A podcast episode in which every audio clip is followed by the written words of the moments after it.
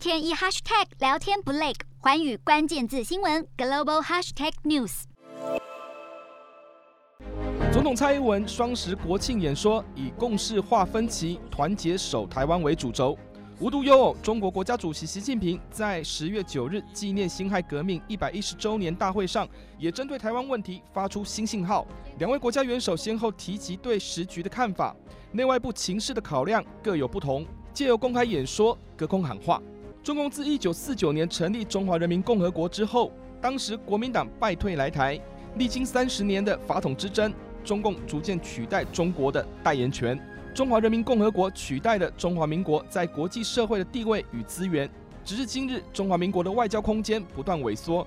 反观中共一再对外宣称一中原则，一九四九年开始改朝换代，取而代之。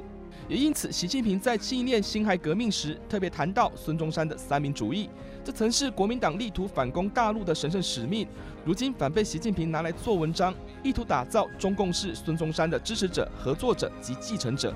其实中共的用意是要解决推翻满清的历史缺位问题，以凸显中华人民共和国衔接中华民国的正当性与必然性。中华民国在一九四九年之前代表了中国，国民党在内战与外交上节节败退，反攻大陆已丢进历史的鸿沟。在民主化浪潮下，中华民国的发展也与时俱进，从一开始来台湾厉行威权控制，进而本土意识抬头后的在台湾，到民主深化下的是台湾。一百一十年有不同阶段的历史脉络，尤其是后七十二年与台湾紧紧相依。蔡英文总统在国庆演说中提到了因应国际与两岸情势的立场与底线，不容许现况被片面改变。此为宣示台湾持续维持现状的路线，不会是破坏和平稳定的麻烦制造者。同时，也点出中华民国与中华人民共和国互不隶属。直接讲明台湾对中国的客观认知，以及衔接历任总统对中华民国主权独立的意志。台湾与中国之间国家主权的底线认知不同，更有着民主与专制的价值落差。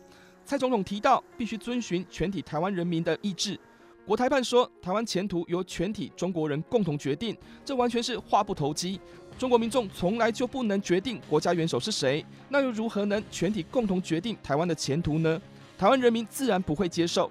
寰宇主笔是认为，两岸关系已不如以往，这是大环境使然，也起于各自内部政治的发展。可惜的是，中共无视两岸之间在民主与专制上的根本差异。